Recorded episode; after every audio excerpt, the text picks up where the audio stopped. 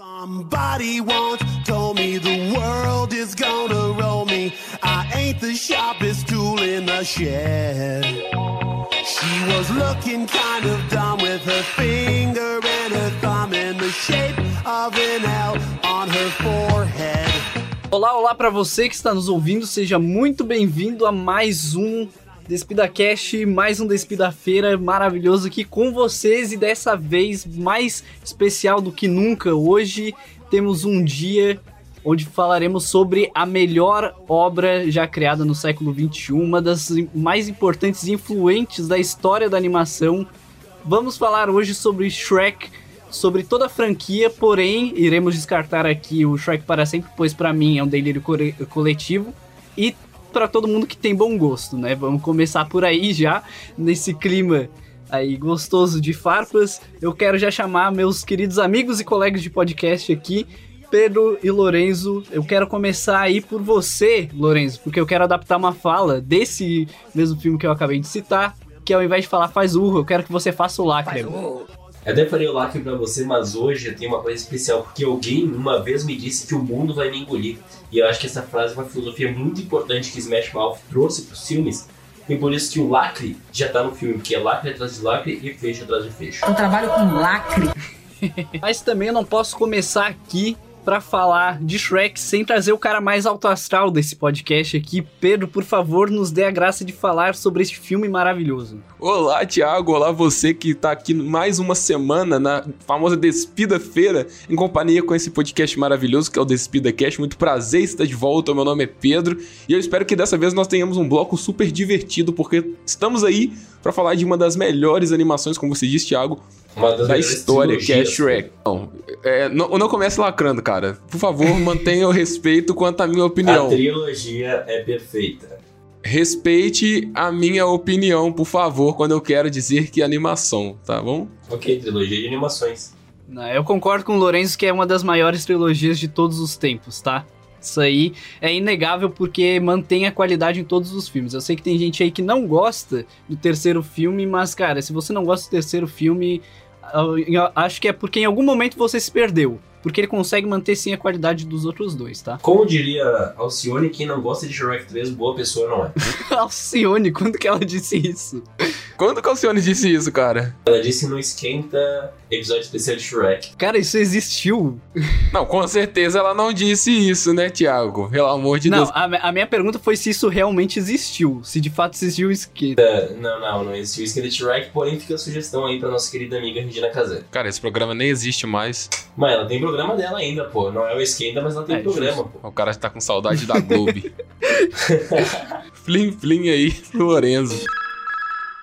Eu já ia ficar triste de saber que isso existe e eu não presenciei, velho. Poxa, ia ter sido um dos maiores marcos da TV brasileira, mano. E para falar aqui do ogro mais amado, da criatura grotesca que mais pegou na cultura pop, o nosso queridíssimo Shrek, a gente não pode deixar de falar aqui o quão importante é o primeiro filme. Eu quero já trazer algumas curiosidades aqui pra gente falar sobre, que é o quão importante tem a ligação da Disney com esse filme. Que para quem não sabe, a galera que criou a DreamWorks e fundou o estúdio era na verdade pessoas que foram demitidas do estúdio da Disney e criaram o próprio estúdio de animação. E com alguns filmes que eles já tinham lançado, eles não estavam conseguindo fazer tanta bilheteria, não estavam conseguindo fazer tanto dinheiro com as animações que eles lançavam, até que eles, depois de quatro anos produzindo Shrek, eles pegaram diversos personagens de domínio público, como a própria Disney fez lá no seu início, para criar uma história completamente diferente, pegando toda a ideia de contos de fadas tra tradicional e quebrando isso tudo. E por que, que eu falo que Shrek é tão importante e tão influente? Porque muitas das coisas que a gente já falou aqui, a gente tem pontuado bastante no podcast, aqui no Despida, a gente fala muito sobre os filmes se repetirem uma fórmula e muito deles caírem no mesmo. A gente vê muito cópias e cópias da mesma coisa e parece que a gente não vê mais novidade.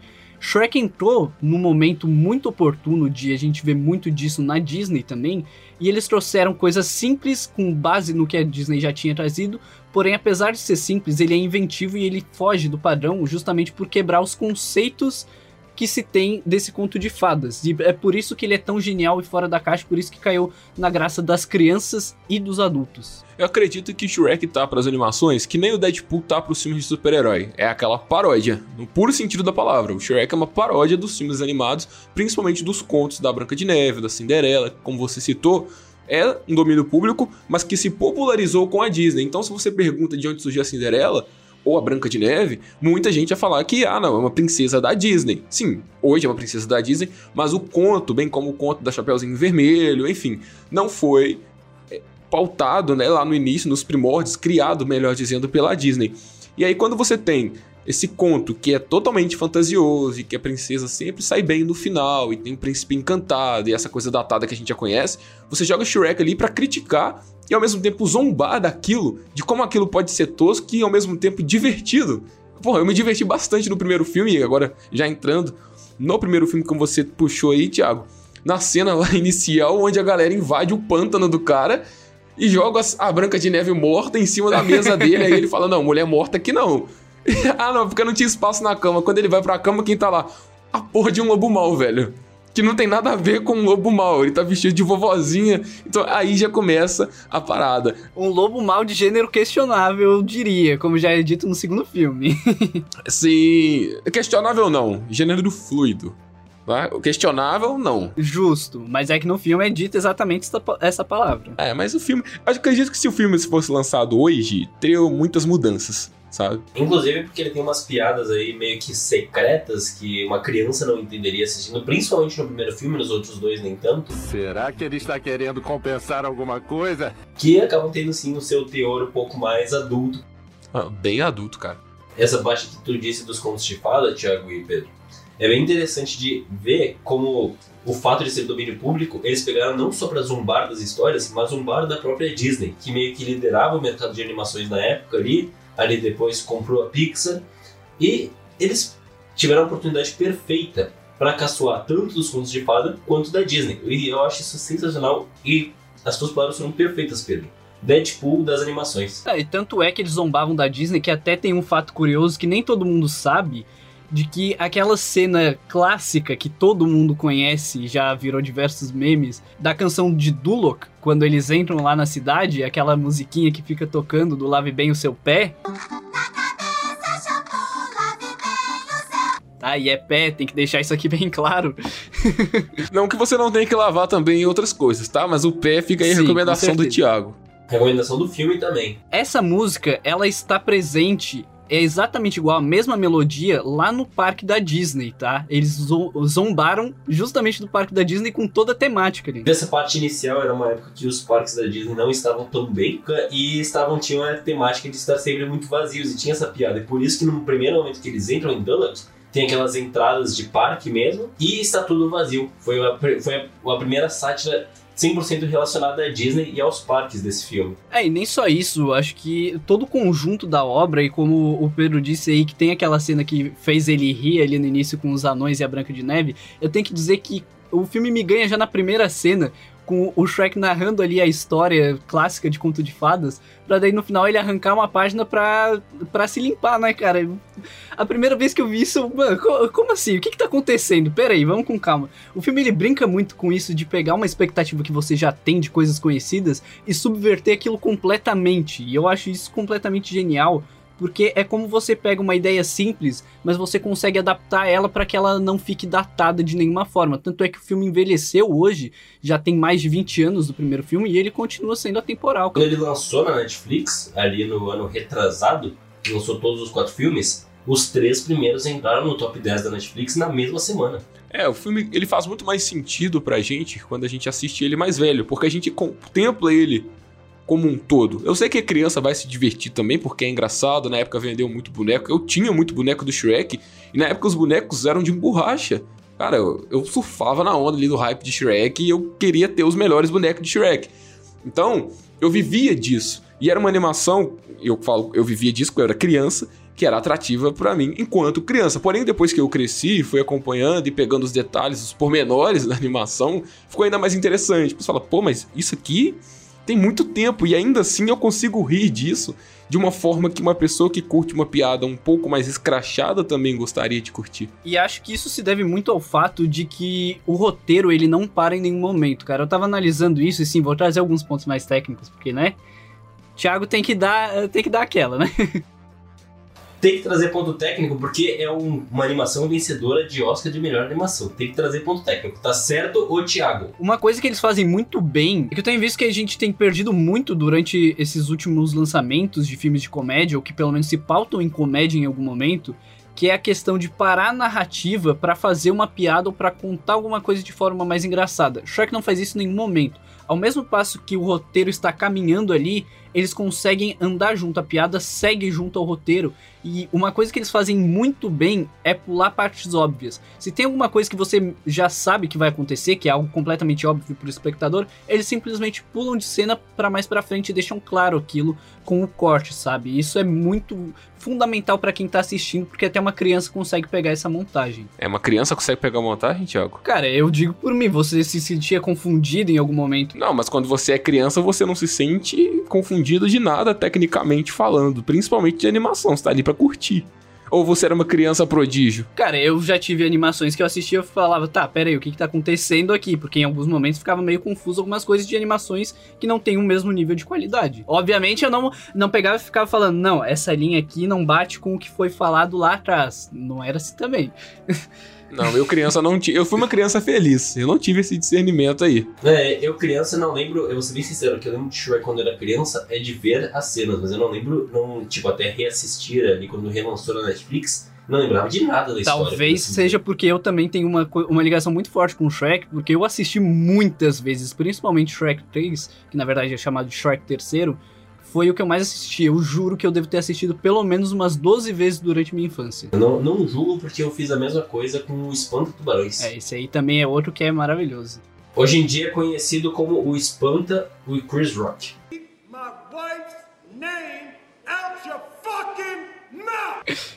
É, justo, né? Justo. Depois daquilo lá, o cara dá tapa no Chris Rock em Tubarão.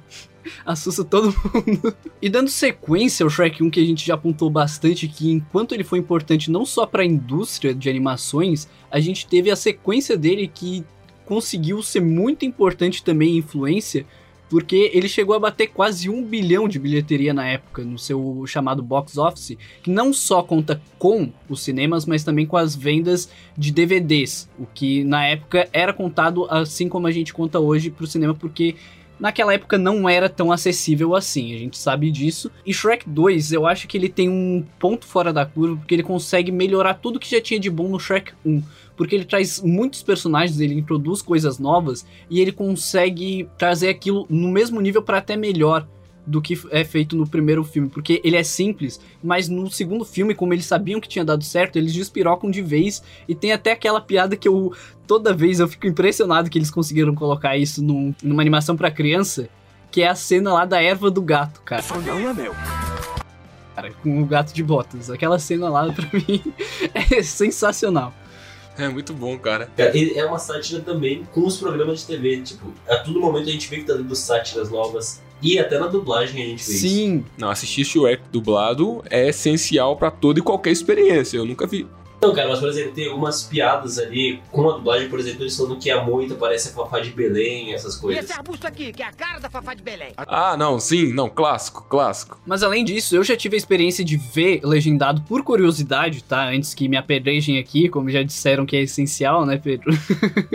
É, olha, cuidado com as suas próximas palavras, hein, Tiago? Não, é só pra dizer que eu tive a curiosidade de pesquisar mais porque eu sou muito fã da franquia. E uma coisa que me admira muito é que no primeiro filme, principalmente, assim como tem no segundo, no terceiro, se eu não me engano, já não teve. Mas é que eles improvisaram muitas das falas, porque o processo que eles faziam era primeiro de dublagem em cima do roteiro, pra depois eles fazerem a animação.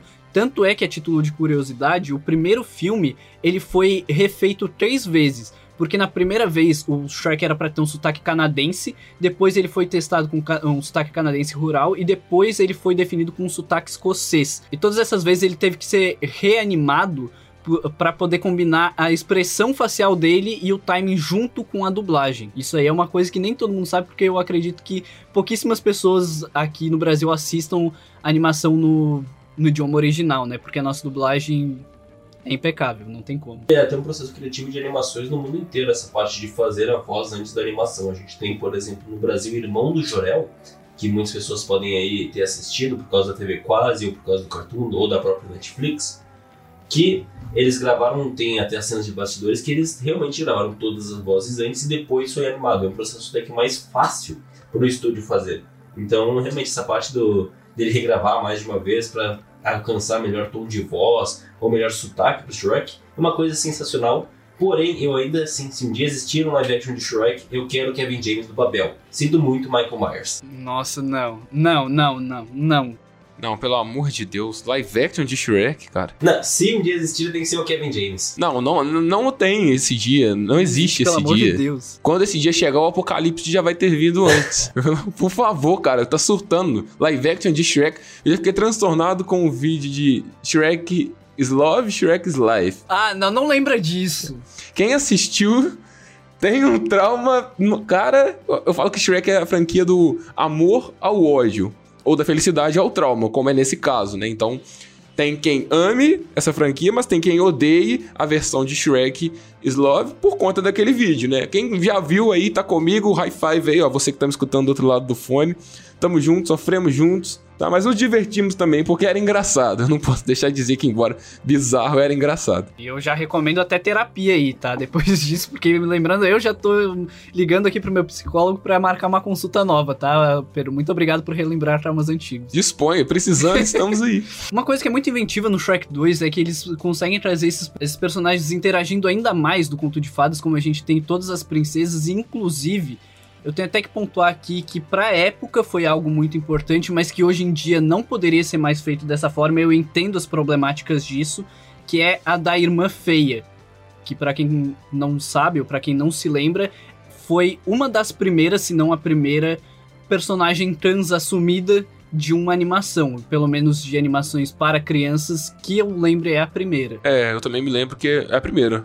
Até não, depois, cara, assim, nós amamos animações, mas como você disse, pra crianças aí eu não tô lembrado de outras que apareceram, não. Principalmente na Disney, né? Que a gente sabe que tem um probleminha com essa questão. É, Disney a gente já pontuou um pouquinho disso em outros episódios aí sobre, o- sobre falas do diretor de Luca, né, envolvendo as produções e até de funcionários Ah, a própria diretora de Raya sim, também. até funcionários da própria Pixar, né, que falaram sobre isso. E a Pixar vem aí com Buzz Lightyear pra desafiar a Disney, tá? Como, se- como já dizia Zagalo, vocês vão ter que me engolir. E não tá errado, hein? Mas essa parte da inclusão, eu concordo contigo que hoje em dia seria feita de outra forma, irmã feia. Porém, tem um ponto muito importante a se destacar, é que em nenhum momento ao longo do filme é feita uma troca de pronome, por assim dizer, ninguém chama ela de ele, o que eu acho um ponto muito importante, porque a gente vê até hoje pessoas tendo esses problemas de confundir. E não tem nenhum momento onde não tratam ela como mulher. Eu acho isso muito importante no filme, apesar de sim, hoje em dia a retratação seria muito diferente do que foi lá em 2001, 2004, 2006. Eu acho muito interessante como mesmo na época eles já tinham até essa pelo menos uma parte dessa consciência aí pra não ter uma transfobia muito desnecessária no filme. Ah, mas você que é o cara do lacre, por que você acha que hoje seria diferente? Eu acredito que o que fizeram lá é exatamente o que fariam hoje. Introduzir a personagem de forma discreta, sem levantar nenhuma bandeira para aqueles haters de plantão não ficarem massacrando o filme. Mas, tipo, tá ali, é, tem a sua parcela de participação, quando participa é legal, principalmente no terceiro filme, onde ela tem mais participação. E pronto, cara, é como um, um qualquer outro personagem. Então acredito que hoje talvez seria feito da mesma forma. Você tem outro ponto? Eu acho que seria feito de outra forma, talvez a introdução dela de tipo, por exemplo, ela é representada como irmã feia por ser a trans. Ah, tá, o nome que você fala. É, eu falo o nome, talvez até tipo, poderia ser uma personagem trans com as mesmas ideias, mas não necessariamente seria a irmã feia dela. Faz sentido. É, ok. Por esse lado, talvez o nome causaria um pouco de problema. Não que a personagem inserida no filme já não causaria, né? Muita gente ia criticar falando que estão forçando inclusão no Shrek. É um tipo de comentário que eu imagino que hoje haveria. Ah, isso com certeza, cara. Isso já vem de todos os lugares. Já estão falando aí que estão estragando a Pixar, estragando a Disney, porque o Luca é um desenho que é pra manipular as crianças, né? É, atenção, pais conservadores aí, hein? Como tu disse antes, Thiago, da parte do filme ter feito a maior bilheteria da- do Shrek, quase chegando a um bilhão, eu acho muito interessante como até hoje o Shrek 2 ser o que mais fica na memória das pessoas. Muito pelo gato de botas e pelo encantado e a fada madrinha que, pô, onde se viu um filme botar a fada madrinha como vilã e não como heroína da história.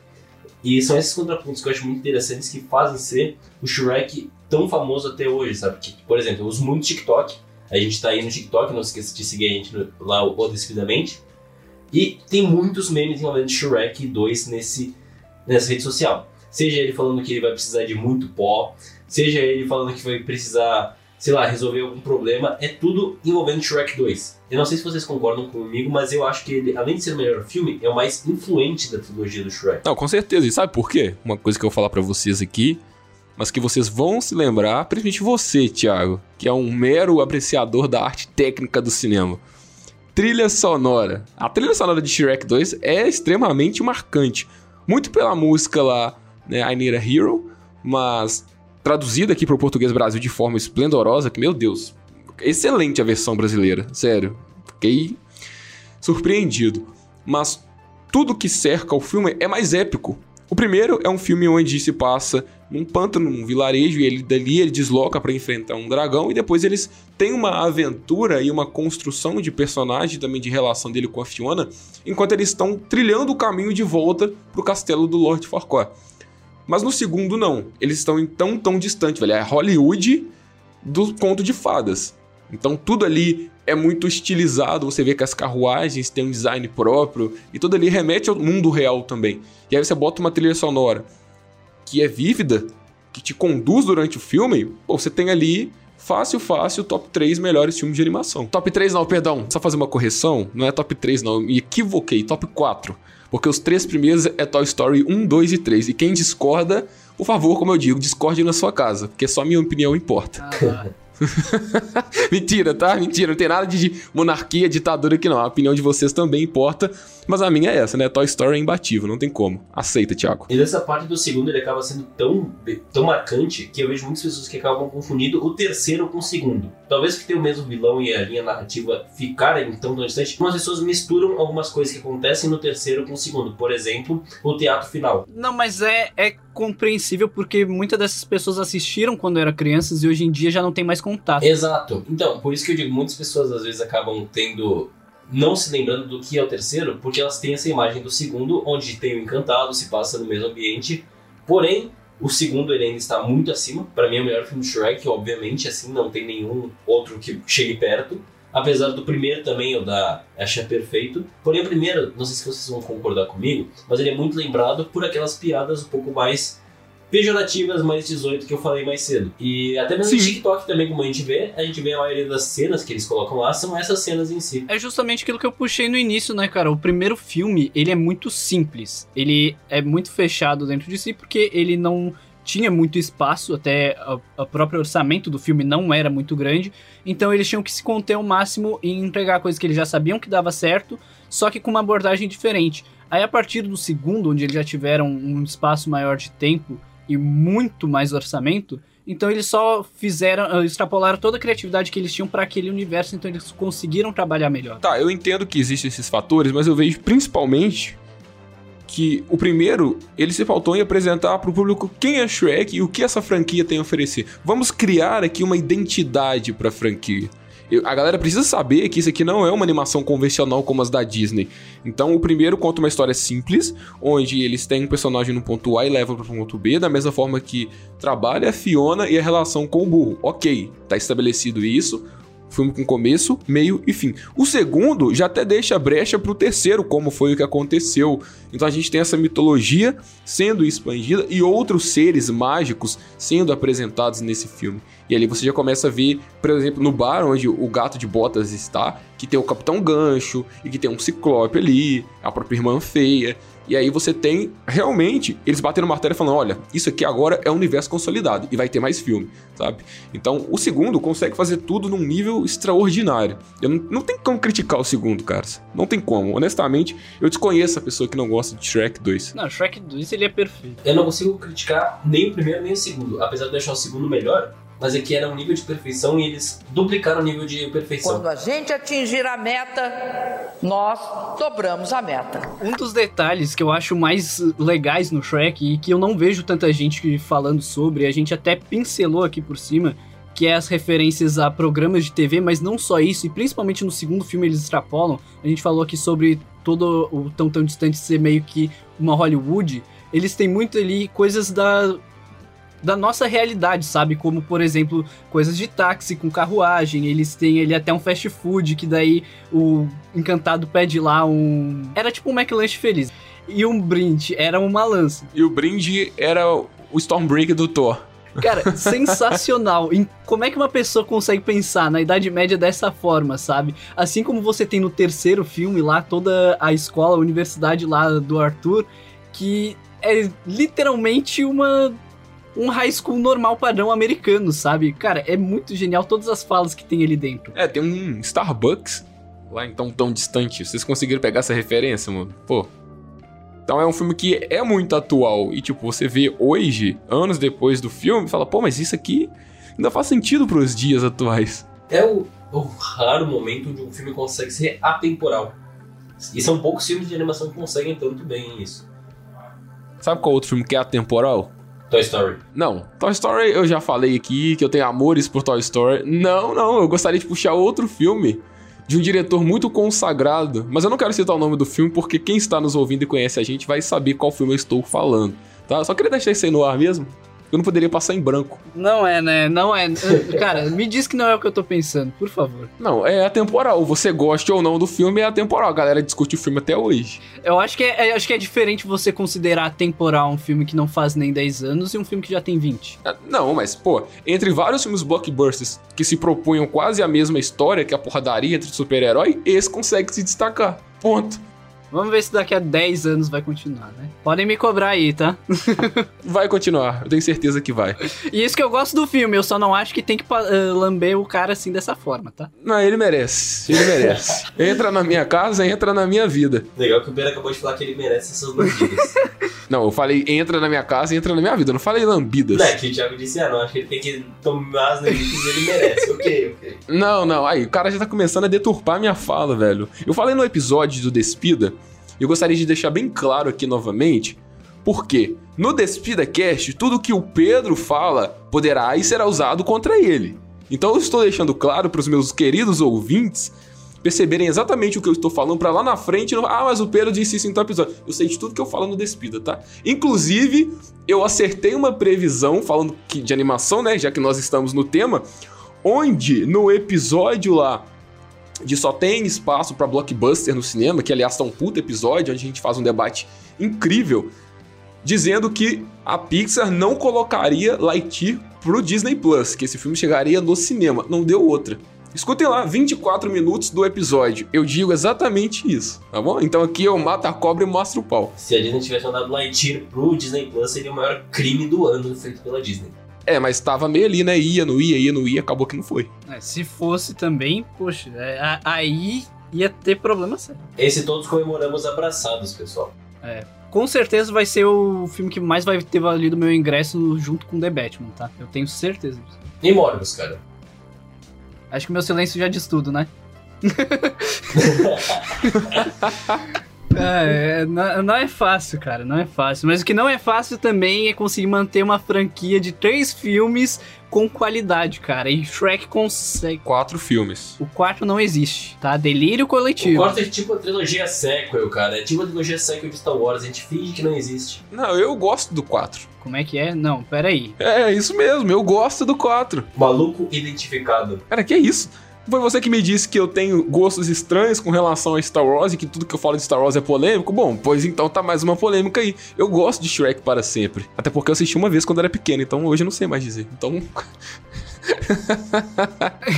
Tá explicado, tá, tá explicado. Eu aceito. Eu aceito porque eu nunca vi até hoje uma pessoa que lembre ou pelo menos reassistiu o filme que consiga dizer, não, esse filme do Shrek é bom. Inclusive, muitas pessoas clamam por um Shrek 5 pra conseguir ser a versão original da continuação do 3. Assim como teve Liga da Justiça de Zack Snyder, que daí a gente ignora o do.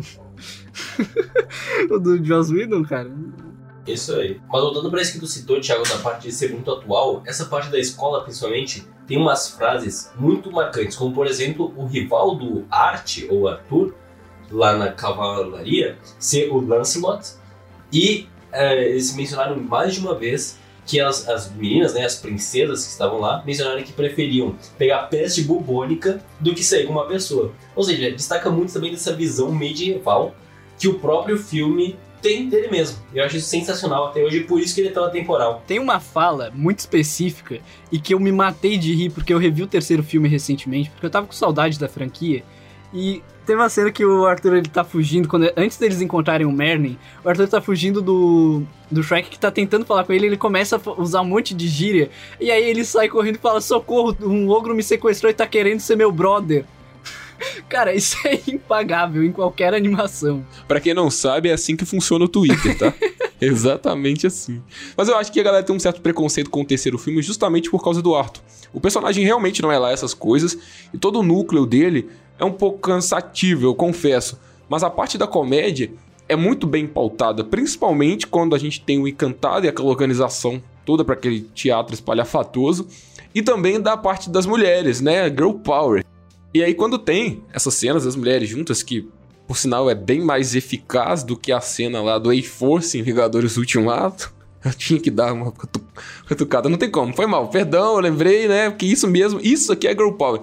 E tem as mulheres lá quebrando a parede, velho, com a cabeça e aquilo ali, tipo. É, é, é, cara, aquilo é empoderamento, tá ligado? Não que isso foi um fator que estava sendo pautado na animação, mas você vê aquilo em uma era medieval, como você mesmo está falando, Lourenço. É muito legal disso. E não só isso, tem esses fatores também que agregam pra gente acreditar que essas mulheres se tornaram mais independentes dentro desse conto de fada padrão, de ah, preciso de um príncipe, não sei o quê, pelas vestimentas que elas usam. Então elas rasgam aquelas vestimentas padrão, aqueles vestidos cheios de fonfon. Então, pô, é sensacional. Sem palavras, porque eu gosto do terceiro filme. Eu sei que muita gente tem preconceito, embora eu consiga entender, como eu disse, parte do preconceito que a galera tem com isso. Porque eu não gosto do Arthur, tá? Foi mal. É isso aí. Eu também particularmente não gosto. Ele é a coisa mais fraquinha do filme de longe. Mas tem uma coisa que eu acho muito genial no terceiro filme, que é a troca do burro com o gato. Os dois trocando de corpo. Eu dou tanta risada em todas as cenas que tem envolvendo isso, que, cara, é brincadeira. É, é simplesmente sim.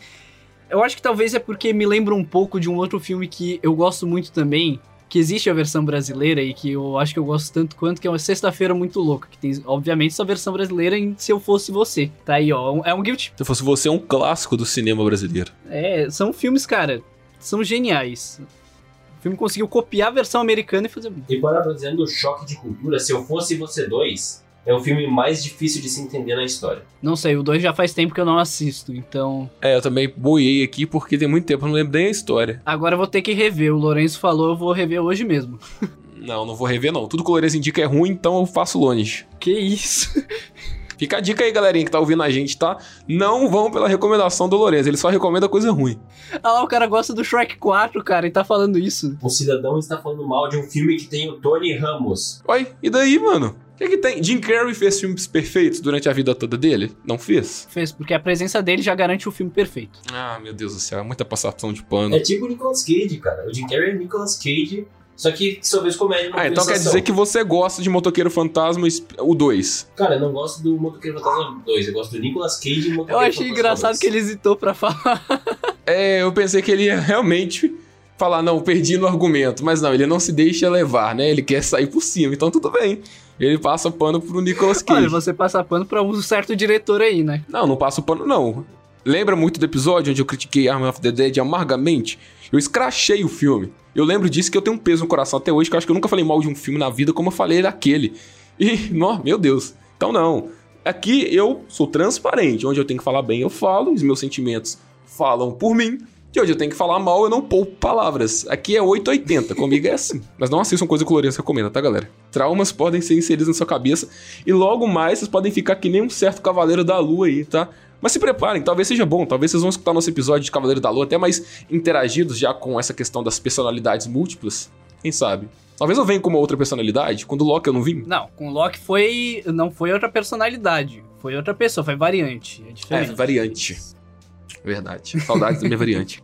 quando é que vai. A gente tem que fazer um episódio com variante de todos nós. Ó, o episódio de Doutor Estranho no Multiverso da Loucura, por que não? Não, porque no episódio de Doutor Estranho eu vou estar louco.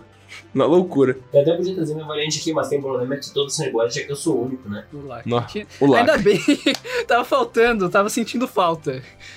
Tava Eu faltando tava o lacre, sentindo velho. falta. Eu sou o único. Nossa, essa foi foda. Lá no primeiro filme tem uma frase que é usada pelo próprio Shrek e que faz muito sentido narrativo, não só para o primeiro filme quanto, quanto para os outros dois filmes que a gente tá citando aqui, que é a cena, a clássica cena dele falando sobre os ogros e as cebolas, e que até tem piadas no meio com o, o burro falando do porquê que ele não escolhe falar de bolos, porque bolos têm camadas também.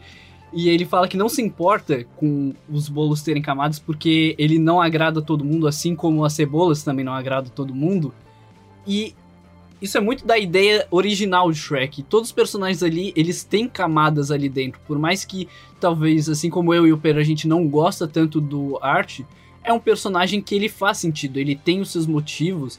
Inclusive, ele tem o porquê dele ser daquela forma, como a gente descobre lá naquela cena com o Merlin, de que ele foi abandonado pelo pai. Então ele tem essa ausência paterna aí dele, né? Que inclusive condiz com a realidade de muita gente hoje em dia. E é mais um dos pontos que Shrek traz, abordando não só essa parte fantasiosa, mas trazendo coisas do mundo real também. Então você consegue, por mais que seja algo fictício, completamente escrachado, entre aspas, digamos assim, né? Consegue trazer uma pauta real que você consegue se identificar com os personagens, sejam eles bons ou ruins. É, eu vejo que isso tá presente em Shrek, mas não necessariamente era um ponto Sim. foco do filme e da franquia como um todo, porque ela é muito alto astral, muita comédia. Então, existe poucos espaços pra tratar sobre sentimentalismo. Quando tem, ok, funciona. Não, eu nem digo só sobre sentimentalismo, Pedro. Eu falo mais sobre as camadas dos personagens. Eles não são só rasos e piadas o tempo todo, sabe? Ah, não, com certeza, não. É, própria cebola, camadas. Aí exatamente o que a franquia se levou adiante, se permitiu a fazer. Mas ainda assim, existe sim um momento de contemplação, né? Mas não é o foco. Então isso é legal, porque consegue manter a proposta da comédia. e o Que a gente vai pro filme pra ver comédia. Diferente dos filmes da Disney, que tem sim seus momentos de comédia, mas são filmes voltados para uma mensagem. Né? Aliás, a Disney é uma empresa que faz filmes de fantasia. E como toda fantasia, no final nós temos algo ali para tirar de lição. É muito interessante essa parte de todos os personagens terem camadas, justamente porque nenhum personagem tu sente que ele tá caindo o nível em algum momento. Eles estão sempre com a peteca para cima. Sempre tem uma piada boa envolvendo algum, seja o Biscoito, o Pinóquio. E muitos momentos a gente sabe que os filmes, assim, muitas vezes colocam as parceiras, os personagens, sendo meio que não são protagonistas da história. A gente não sente isso com a Fiona, principalmente. Ela é uma personagem protagonista dos filmes que ela aparece. Mesmo que, ok, ela não viaje atrás do arte, ela tem a sua própria história então tão distante. E acho que isso é outro ponto que o filme foi muito à frente da sua época. Porque ele sempre tratou os personagens ao redor de Shrek não como secundários, mas sim como protagonistas também, seja o burro, o gato e a Fiona. Acho que isso se deve principalmente à personalidade deles, né? Porque eles impõem muito uma presença em tela. Então eles não ficam apagados ali, eles não se deixam apagar pela figura principal ali que é o Shrek. Então, seja através de piadas. Inclusive, o burro ser o contraponto do Shrek é muito importante. Sim, faz total sentido com a narrativa porque ele mantém um contraste e isso é muito importante. E aí você tem ainda o gato de botas que aparece no segundo filme para alavancar isso ainda mais, porque ele consegue ser ainda mais diferente dos outros dois ali. Então você tem esse trio principal das aventuras eh, principais, digamos assim, né, dentro do roteiro, para daí você ter esse espaço para trabalhar de forma diferente dos outros personagens que não poderiam estar inseridos nesse meio. Isso é uma sacada muito genial que mantém o filme ativo ali para quem tá assistindo e não fique maçante em nenhum momento. Nesse contraponto de personagens, a gente tem muito bem estabelecido essa quebra de conceito, como a gente já citou da Fada Madrinha, etc. E justamente dessa camada desses personagens, a gente vê muito da evolução. E acho que um dos personagens que mais tem evolução e que talvez não seja dado tanto destaque porque ele é meio dado como é, fracassado ali dentro do filme, que é o próprio Encantado, que é o vilão basicamente dos dois últimos filmes, né? Do segundo filme e do terceiro filme. Ele é mais vilão do terceiro do que do segundo, né? No segundo ele é só o filhinho da mamãe mesmo. É, ele faz parte ali do conceito de dupla de antagonistas para lidarem com o Shrek e todo o permeio ali, que eles até lidam com o próprio pai da Fiona. que tem um desenvolvimento durante aquele filme e só termina lá no início do terceiro filme com ele aceitar o Shrek como uma pessoa da família. E isso é muito importante para você ver que cada um daqueles personagens tem suas convicções, você consegue explorar eles em diversos detalhes pequenos para não deixar que o filme ele caia no mesmo tempo personagens que não agreguem em nada. Claro, a gente tem personagens que estão ali apenas para alívio cômico, como a gente tem os Três Ratos Cegos, a gente tem a Branca de Neve que só vai aparecer mais lá pro terceiro filme e a maioria das princesas também, mas todos eles ali é, dentro do núcleo principal mesmo, ele tem alguma função narrativa de fato. E você consegue ver ele sendo construído e não tendo nenhuma cena que tá ali só por estar. Ela tem um propósito com ele. É um ponto até ser destacado em outras animações também, porque diferente dos filmes, quando a gente vem para uma animação, normalmente a gente não fala, ah, pô, essa animação tá vazia demais, ou então essa animação tá contemplativa demais e ela não vai direto ao assunto. Principalmente essas que envolvem um público infantil, como as da DreamWorks, como as da Disney, da Pixar, enfim. Até mesmo as da Sony, que tá vindo forte aí com Homem-Aranha, com a família Mitchell do ano passado. Então, tudo dentro do tempo da animação é aproveitado ao máximo, porque as animações têm média uma hora e meia e não passam disso. Então, quando você tem um filme de uma hora e meia, você tem que ser direto. Eu acredito que é talvez até um pouco mais apressado do que o normal, porque imagina colocar essa quantidade de informações de personagens, como é o caso de Shrek 2, dentro de um filme de uma hora e meia. Desenvolver esse personagem, apresentar, conduzir aqueles de onde eles pararam, mesmo assim ter tempo para fazer a piada. Então, a piada conduz a história. Você falou uma coisa legal, ô, Thiago, no começo desse episódio, que essa franquia não tem aquele momento que eles fazem a piada, coloca reticências, que é a parte onde o público ri, e depois volta pra cena. O John Watts é mestre em fazer isso. Mas eu não podia deixar ele de fora. É, eu, eu chamo de efeito Big Bang Theory, tá? é, é, enfim, né? Me recuso a falar dessa série porque eu não gosto. Mas, enfim. Aquela reticência pra tipo assim: olha, eu vou contar uma piadinha, a galera vai rir, deixa eu voltar agora. Não, é frenético, e aí uma atrás da outra, é estilo The Office. Inclusive, escutem nosso episódio de The Office que tá sensacional, onde a gente comemorou os 17 anos da sitcom mais amada do mundo, porque tem muito disso em Shrek. Claro que não é fonte de inspiração, eu entendo, mas eu falo que o timing da comédia é respeitado. E aí, quando você tem conteúdo final de uma hora e meia, você vê que o tempo não foi desperdiçado. Essa parte de tempo, além de serem filmes que passam muito rápido, eles não são filmes que passam muito rápido só por ter uma hora e meia. É porque são muito bons de se assistir. Inclusive, até sur surpreendente a duração deles, justamente porque você está assistindo o filme e ele tem muita história e cada minuto, como tu bem disse, Pedro, é muito bem aproveitado. Tanto que consegue construir uma história até no segundo filme, como tu mesmo disse, épica, em uma hora e meia de filme. Eu acho isso sensacional, principalmente por se pautar aí de contos de fadas sendo parodiados. Vocês já droparam alguma animação? Me falem agora, a galera que tá ouvindo também vai querer saber, no sentido de, ah, a animação tem uma hora e meia, mas, tipo, pô, tá demorando para acabar, então passa devagar demais. Já aconteceu com vocês? Eu nunca dropei, porém já teve algumas que eu senti que tava pesado de assistir mesmo tendo só uma hora e meia. Eu acredito que a única mais próxima que me aconteceu isso foi o Universidade Monstros.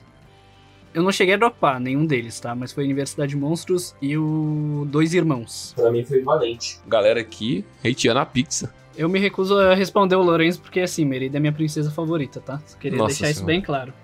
Que nível, hein? Decaiu. Mas tudo bem, né? Respeito a opinião aí, né? Do próximo, do coleguinha.